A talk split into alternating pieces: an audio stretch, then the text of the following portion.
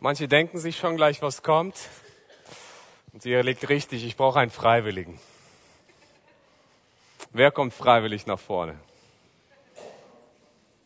Paul, du kommst? Super, komm. Ich möchte gerne mit euch ein kleines Spiel am Anfang spielen. Paul, ich weiß nicht, kennst du Activity, das Spiel? So halb. Da gibt es so drei, drei Kategorien, in denen man spielt. Man muss einem etwas erklären mit Worten, dann muss man etwas zeichnen und Pantomime machen. So, und ich möchte gerne mit dir spielen, dass du Pantomime jetzt vorspielst. Und äh, ich sag mal, die dritte Reihe darf mitraten. Also wenn alle raten, dann höre ich euch nicht, was ihr sagt. Aber die dritte Reihe darf mitraten. Und wer es erratet, der gewinnt auch was, okay? So, das ist für dich, weil du nach vorne gekommen bist. Das ist für denjenigen, der es errät. Ich zeige dir den Begriff, eine Minute Zeit und äh, du musst das mit Pantomime erklären. Du darfst auf nichts zeigen, außer auf deinem Körper, okay? Also auf keine Gegenstände in diesem Raum. Ja. Okay? So, einen Moment. Und die Zeit läuft. Also dritte Reihe, ihr müsst mitraten, ja? Lasst den Paul hier nicht hängen. Super. Hätte ich nicht gedacht, dass das so schnell geht. So, Paul, das ist für dich. Dankeschön.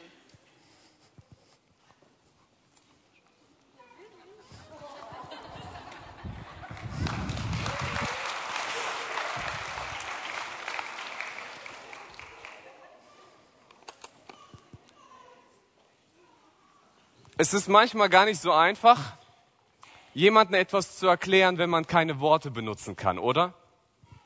Ich glaube, das ist sogar manchmal ziemlich kompliziert und schwer, ohne Worte jemandem etwas weiterzugeben.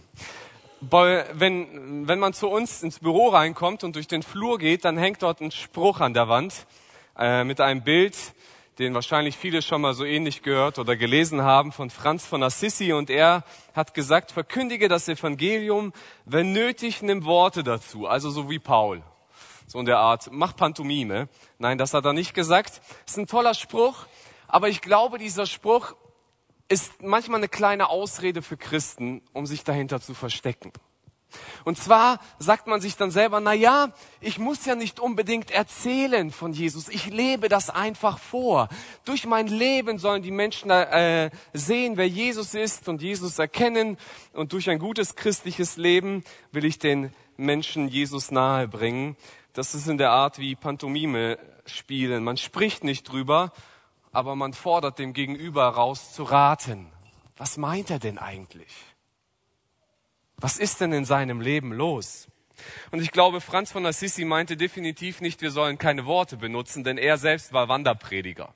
Und es ist ziemlich schwer für einen Wanderprediger keine Worte zu benutzen, wenn man das Evangelium weitererzählen will. Er war sogar selbst in Israel gewesen und äh, in Arabien und predigte sogar vom muslimischen Heer von Sultan al-Kamil und verkündigte dort das Evangelium. Worum es Franz von Assisi geht, ist, dass er sagt, unsere Taten sind oft lauter als unsere Worte. Und da hat er vollkommen recht.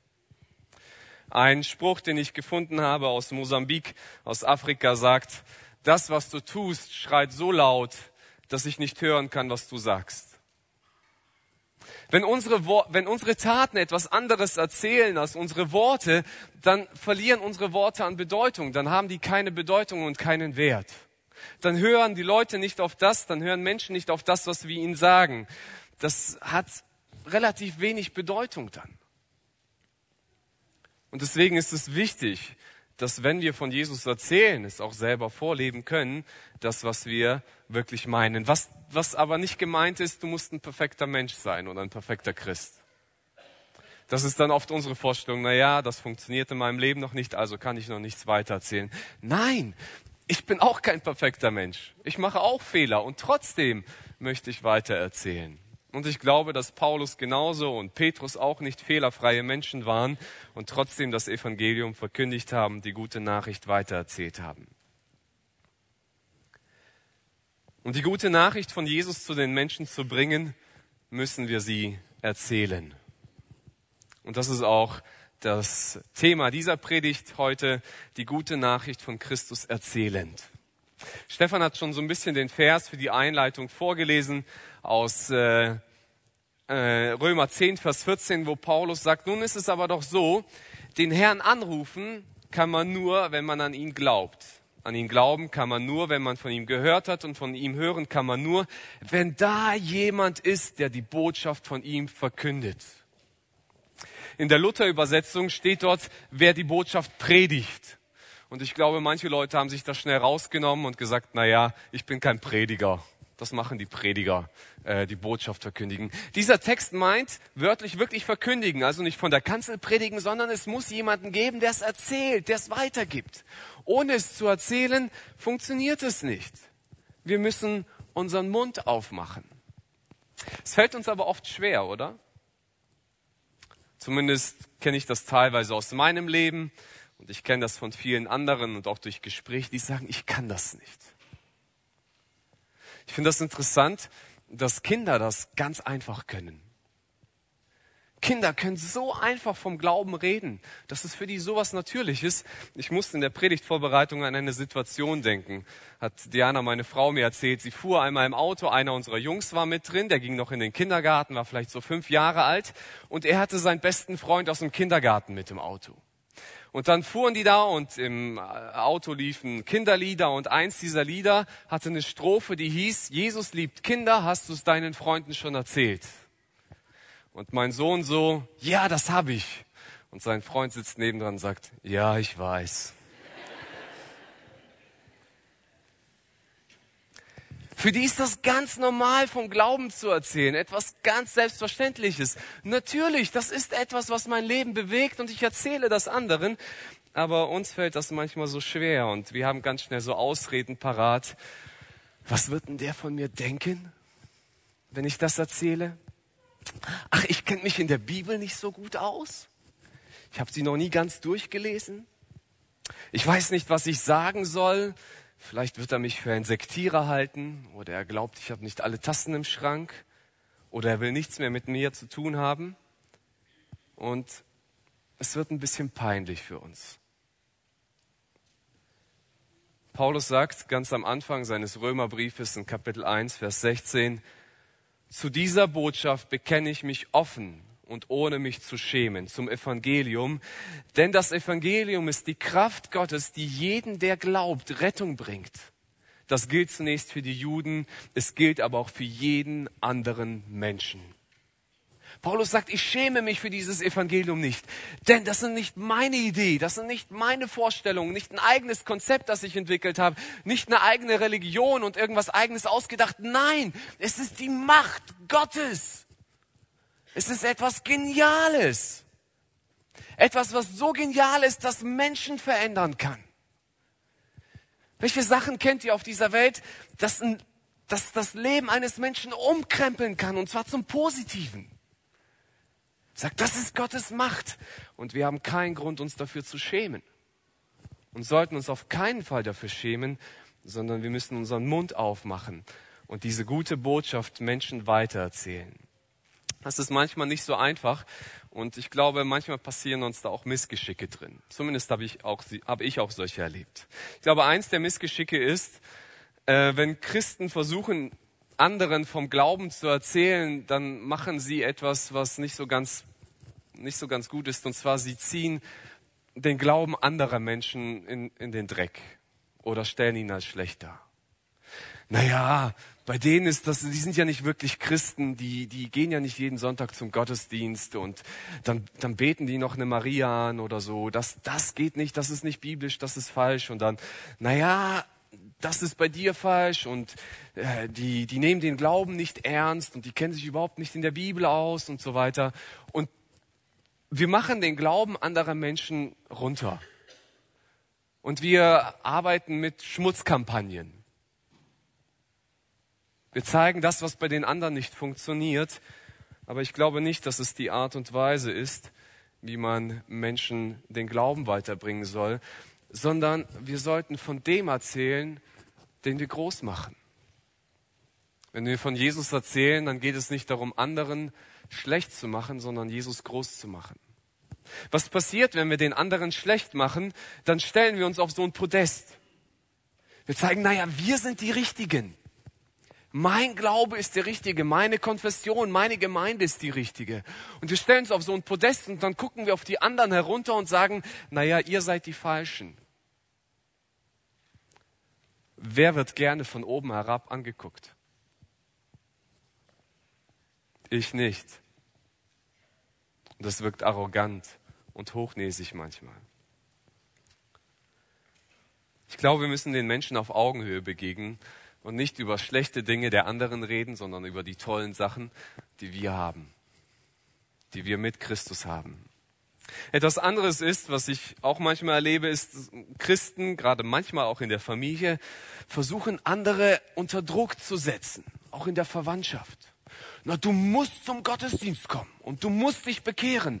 Wenn du das nicht tust, dein Leben, das wird ausgehen, das kannst du dir gar nicht vorstellen. Und wir versuchen, den anderen unter Druck zu setzen, zu sagen, du musst und du musst und wir drängen den anderen und wenn es nicht funktioniert, dann greifen wir noch zur Hölle und wir predigen denen die Hölle und dann musst du aber, sonst kommst du und so weiter und wir setzen Menschen unter Druck. Aber das meiste, zumindest geht es mir so, wenn ich unter Druck gesetzt werde, dann entwickle ich meistens sofort eine Abneigung gegen die Botschaft oder gegen den Menschen. Ich mag nicht unter Druck gesetzt werden. Ich weiß nicht, wie es euch geht. Aber ich glaube, unter Druck setzen ist nicht die Art und Weise, wie man das Evangelium erklären sollte. Es ist immer einladend. Es ist einladend. Jemand hat mal gesagt, wir sollen Menschen sein, die Licht sind in dieser Welt. Das hat Jesus gesagt. Und es gibt unterschiedliche Lichter. Es gibt Lichter, die sind total angenehm. Die können einem den Weg erhellen, die können das Leben einfacher machen, die können das Wohnen leichter gestalten. Dann gibt's Lichter, die können richtig unangenehm sein. Wenn dir jemand mit Fernlicht entgegenkommt. Was fühlt ihr dabei? Wow, wie hell. Ich sehe Licht am Ende des Tunnels. Es ist unangenehm. Es kann, Licht ist was Schönes, aber es kann manchmal einfach nerven und ablenken. Und wir sollen nicht so ein Fernlicht sein, sondern wir sollen ein Licht sein, das auf Jesus hinweist. Ich glaube, das, was gut funktioniert, um Menschen das Evangelium zu erklären, ist etwas, was wir ein bisschen vielleicht von der Werbung lernen können. Aber das hat sich nicht die Werbung ausgedacht, sondern, sondern das gibt es schon lange. Und zwar wenn man etwas für etwas werben möchte, etwas positiv werben möchte, dann sind meistens Statistiken, Argumente und Zahlen nicht die besten Werbemittel, sondern es sind Erlebnisberichte von Menschen. Es sind Dinge, die man live gesehen hat oder ein Vorher-Nachher-Vergleich. Kennt ihr so diese Werbebilder? Die hast du so das sieht man hier jetzt nicht, das ist nicht ganz so hell, aber links hast du so gelbe Zähne und dann heißt es zehn Wochen diese Zahnpasta und zack, deine Zähne, die glänzen und sind super weiß. Oder der Teppich ist dreckig, wenn du dieses Mittel anwendest, dann sieht er gleich so aus. In Zeitschriften glaubt man das nicht unbedingt, aber wenn auf einmal jemand bei dir im Haus ist und er macht das mit deinem Teppich und auf einmal hast du so einen Teppich, der so ein Stück sauber ist, dann denkst du, wow, ist ein gutes Produkt, oder? Es könnte funktionieren. Wir waren vor paar Jahren mal im Urlaub auf einem Campingplatz und äh, da war ein Dauercamper. Und der hat sein, der, der wohnte auf dem Campingplatz. Also nicht nur ab und zu mal vorbeikommen, sondern der wohnte dort. Wir haben den jeden Tag fast getroffen und der hatte seinen Wohnwagen stehen und das Interessante war, es gab am Wohnwagen so eine kleine Ecke, die war strahlend weiß. Ansonsten war der Wohnwagen dreckig. Und diese Ecke, die war strahlend weiß. Das, das stach einem immer ins Auge, wenn man dran vorbeigegangen ist. Und wir haben uns gefragt, wieso hat er diese weiße Ecke auf seinem Wohnwagen drauf? Irgendwann, wir waren beim Spülen, meine Schwester war mit dabei, fragte sie ihn, ja, darf ich Sie mal was fragen? Ja klar, und so, ein netter Mann. Wieso haben Sie diese weiße Ecke an Ihrem Wohnwagen? Und er sagte, ja, mich besuchte ein Freund und er, hatte, er war begeistert von einem Reinigungsmittel und er hat mir das mal vorgeführt. Und dann hat er bei mir diese kleine Ecke sauber gemacht. So, aber ich habe noch nicht den ganzen Wohnwagen sauber gemacht.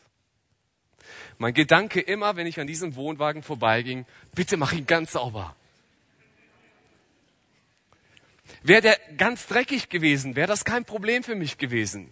Weil da gab es auch andere Wohnwegen, die waren dreckig. Aber da gab es diese weiße Stelle und ich wusste, wie der anders aussehen kann.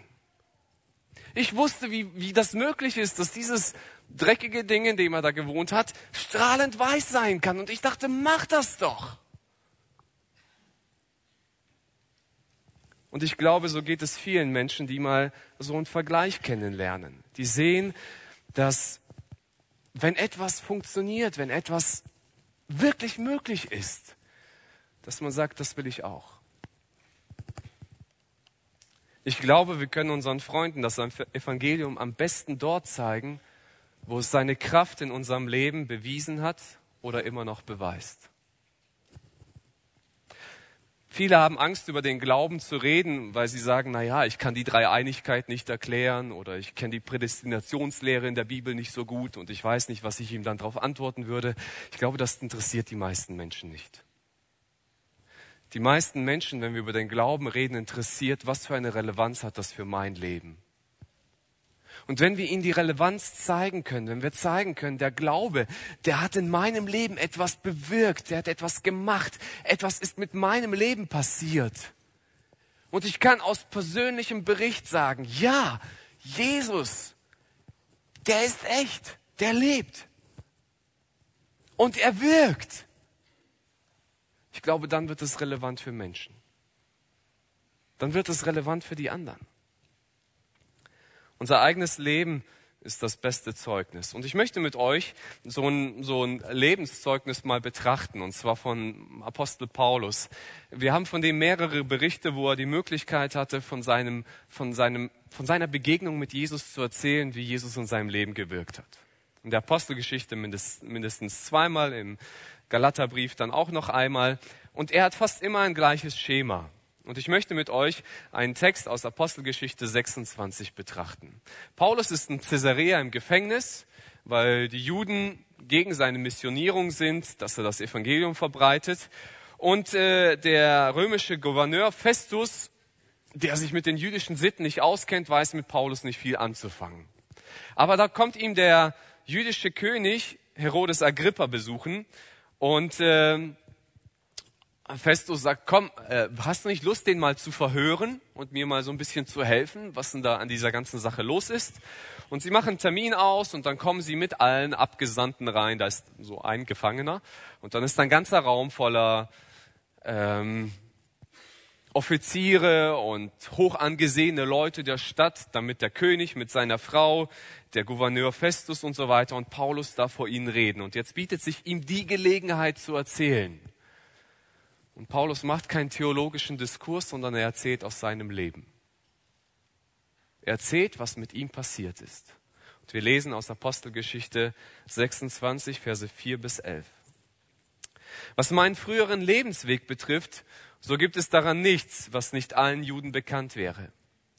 Habe ich noch, äh, habe ich doch von meiner Jugend an mitten unter meinem Volk in Jerusalem gelebt. Alle wissen und können es, wenn sie nur wollen, jederzeit bezeugen, dass ich damals der strengsten Richtung unserer Religion angehörte, derjenigen der Pharisäer, und ihre Regeln entsprechend gelebt habe.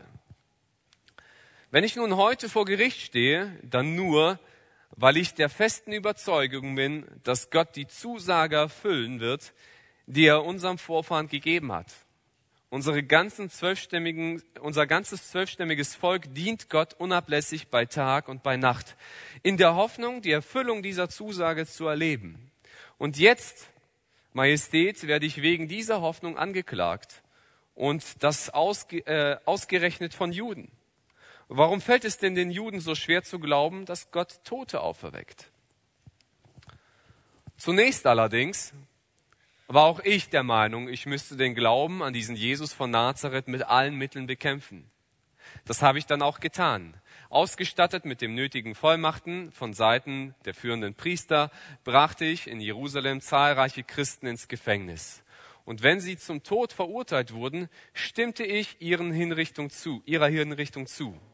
In sämtlichen Synagogen der Stadt habe ich viele Male versucht, die Christen durch Strafmaßnahmen dazu zu zwingen, Jesus zu verfluchen. Ich war so wild entschlossen, diese Bewegung auszurotten, dass ich ihre Anhänger sogar bis in die Städte außerhalb von Judäa verfolgte. Paulus beschreibt hier sein Leben, bevor Jesus ihm begegnete. Er sagt, was ist davor passiert? Wie war ich drauf? Was waren meine Einstellungen? Und er sagt, ich war ein gesetzestreuer Jude. Ich war ein Pharisäer. Ich war darauf verpicht, das Gesetz bis ins Detail zu halten. Ich war sogar so treu dem Gesetz, dass ich glaubte, dass dieser Jesus Christus ein Irrlehrer ist. Und alle, die ihm nachfolgen, die müssen davon weggebracht werden. Er war ein Christenhasser und ein Christenverfolger. Und was Paulus hier ein Stück weit tut, er identifiziert sich mit dem Zuhörer. Er versucht eine Brücke zu schlagen. Da sitzen ein Haufen Juden, die wissen, was los ist. Die kennen diese Religion des Jesus, diese neue Bewegung. Und die kennen auch den Eifer der Pharisäer und warum Paulus angeklagt ist. Und Paulus schafft hier eine Brücke, damit die Leute irgendwo sehen, dass sein Leben nicht arg viel anders war als ihr Leben. Und ich glaube, wir dürfen diese Brücke auch zu anderen Menschen schaffen, zu Menschen, zu unseren Freunden, die Jesus vielleicht noch nicht kennen, indem wir mit ihnen darüber reden, wie war mein Leben, bevor ich ein Christ war. Was waren vielleicht meine Einstellungen? Was waren meine Werte? Was waren meine Ängste? Was war mein Weltbild? Was waren meine Taten, mein Versagen? Was war meine Unzulänglichkeit? Was war das, was Jesus verändert hat? Zeigt den Menschen, was Jesus geändert hat. Und dann berichtet Paulus diese Begegnung mit Jesus. Wie kam Jesus in sein Leben? In dieser Absicht reiste ich dann auch nach Damaskus. Ich hatte die Zustimmung der führenden Priester eingeholt und war mit entsprechenden Vollmachten ausgestattet. Unterwegs, Majestät, es war gegen Mittag, sah ich plötzlich vom Himmel her ein Licht aufleuchten. Ein Licht, das heller war als die Sonne und das mich und meine Begleiter von allen Seiten umgab. Wir alle stürzten zu Boden und ich hörte eine Stimme auf Hebräisch zu mir sagen, Saul, Saul, warum verfolgst du mich? Du schlägst vergeblich gegen den Stock des Treibers aus. Herr, sagte ich, wer bist du? Der Herr antwortete, ich bin der, den du verfolgst. Ich bin Jesus. Doch jetzt steh auf, denn ich bin dir erschienen, um dich zu meinem Diener und Zeugen zu machen. Bezeuge den Menschen, dass du mich heute gesehen hast. Bezeuge es ihnen, wenn ich dir erscheine, äh, wenn ich dir wieder erscheine. Ich sende dich sowohl zum jüdischen Volk als, zu den, als auch zu den Nichtjuden. Und vor allen Angriffen werde ich dich schützen. Öffne ihnen die Augen, damit sie merken und sich von der Finsternis zum Licht wenden und von der Macht des Satans zu Gott. Dann werden ihnen ihre Sünden vergeben und sie werden zusammen mit allen anderen, die durch den Glauben an mich zu Gott äh, durch den Glauben an mich zu Gottes heiligen Volk gehören, ein ewiges Erbe erhalten. Paulus beschreibt hier seine Begegnung, wie, er, wie Jesus in sein Leben gekommen ist. Und wahrscheinlich war deine Begegnung nicht so wie die von Paulus. Wahrscheinlich warst du nicht gerade mit einem Pferd unterwegs nach Damaskus und wolltest irgendwelche Christen verfolgen. Aber Jesus ist dir auch erschienen. Und ich glaube, manchmal sind wir Christen so, dass wir sagen, ach, mein Leben ist nichts Besonderes. Es ist nichts Spektakuläres. Ich war nie drogenabhängig. Ich habe niemals jemanden getötet. Ich habe auch keine Bank überfallen und naja, ist halt nichts Besonderes. Soll ich dir was erzählen? Ich glaube, die meisten deiner Freunde haben auch noch nie eine Bank überfallen. Und vielleicht waren die meisten deiner Freunde auch noch nie drogensüchtig. Wir brauchen kein spektakuläres Zeugnis, keine Geschichte und wir müssen uns da auch definitiv nichts ausmalen, was nicht existiert hat. Aber ich glaube, jedes Mal, wenn Gott in das Leben eines Menschen reinkommt, ist es würdig, erzählt zu werden. Und irgendwas mit dem Leben des Menschen passiert. Und wisst ihr, was das Tolle ist? Wenn wir Menschen erzählen, wie wir Jesus in unser Leben aufgenommen haben, dann zeigen wir ihnen im Prinzip, wie einfach das ist. Durch ein Gebet, durch eine Erkenntnis, die ich hatte. Vielleicht auch durch einen Prozess, durch den ich gegangen bin. Aber wir zeigen den Menschen, weißt du, das, was ich erlebt habe, ist nicht irgendwas, was keine, an, kein anderer haben kann, sondern wir zeigen ihnen, ey, jeder kann es. Und du kannst es auch. Du kannst diesen Jesus erleben. Du kannst diesen Jesus in deinem Leben kennenlernen. Und dann erzählt Paulus, was sich mit seinem Leben geändert hat, wie sein Leben mit Jesus aussieht. Angesichts dieser Erscheinung vom Himmel, König Agrippa, gab es für mich nur eins. Ich gehorchte dem, was mir gesagt worden war, und verkündete die Botschaft von Jesus zunächst in Damaskus und Jerusalem, dann in ganz Judäa und schließlich unter den nichtjüdischen Völkern. Überall forderte ich die Menschen auf, ihre verkehrten Wege zu verlassen, zu Gott umzukehren und ein Leben zu führen, das dieser Umkehr angemessen ist. Das alles führte schließlich dazu, dass die Juden über mich herfielen, als ich in Jerusalem im Tempel war und mich um, äh, umzubringen versuchten. Doch Gott kam mir zu Hilfe und deshalb stehe ich bis heute zum heutigen, bis zum heutigen Tag als sein Zeuge vor den Menschen, den Einfachen ebenso wie den Hochgestellten. Was ich bezeuge, ist nichts anderes als das, was die Propheten angekündigt haben, wovon bereits Mose gesprochen hat. Dass nämlich der Messias leiden und sterben müsse und dass er als erster von den Toten auferweckt werde und dann allen Völkern das Licht des Evangeliums zu bringen, sowohl dem jüdischen Volk als auch den anderen Völkern. Paulus beschreibt hier eine 180-Grad-Wanderung. Er sagt, früher war ich ein Christenverfolger und heute folge ich Christus. Früher habe ich Christus gehasst und jetzt liebe ich ihn. Früher habe ich geguckt, dass seine Botschaft nicht weiter verbreitet wird und heute verbreite ich diese Botschaft. Früher habe ich verfolgt, heute werde ich verfolgt. Wegen diesem Jesus. Und er sagt, ich stehe hier wegen dieser Botschaft und ich bin bereit, diesem Jesus nachzufolgen, komme was wolle. Und er sagt, es geht darum, dass Menschen Vergebung von Sünden erfahren, dass ihnen ewiges Leben geschenkt wird, dass sie teilhaftig werden am Reich Gottes und an seiner Gemeinde. Was hat sich in deinem Leben geändert? Oder wo wirkt Jesus in deinem Leben?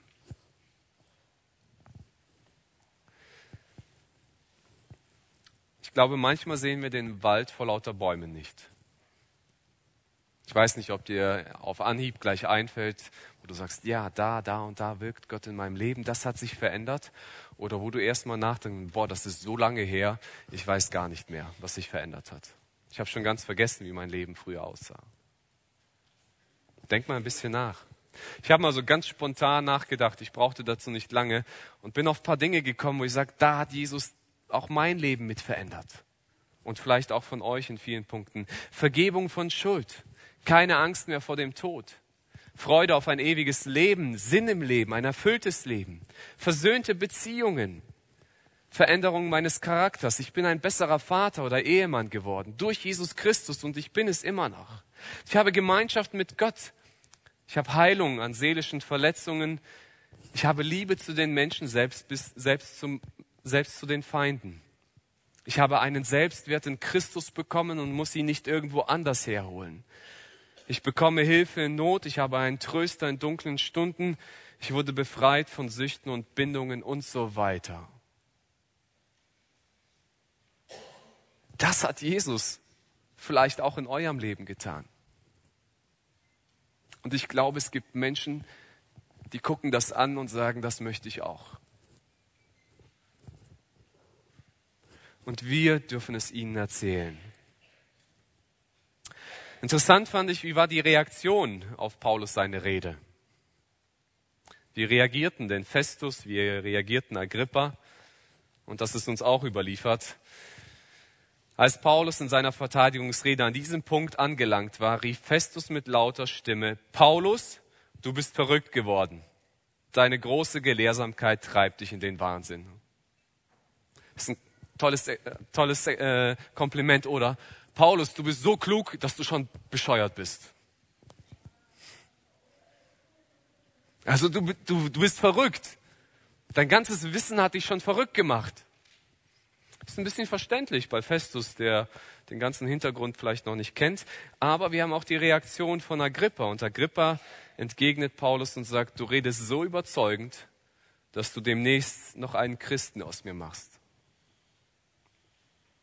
Agrippa hat sich nicht für den Glauben entschieden, aber er sagt Paulus,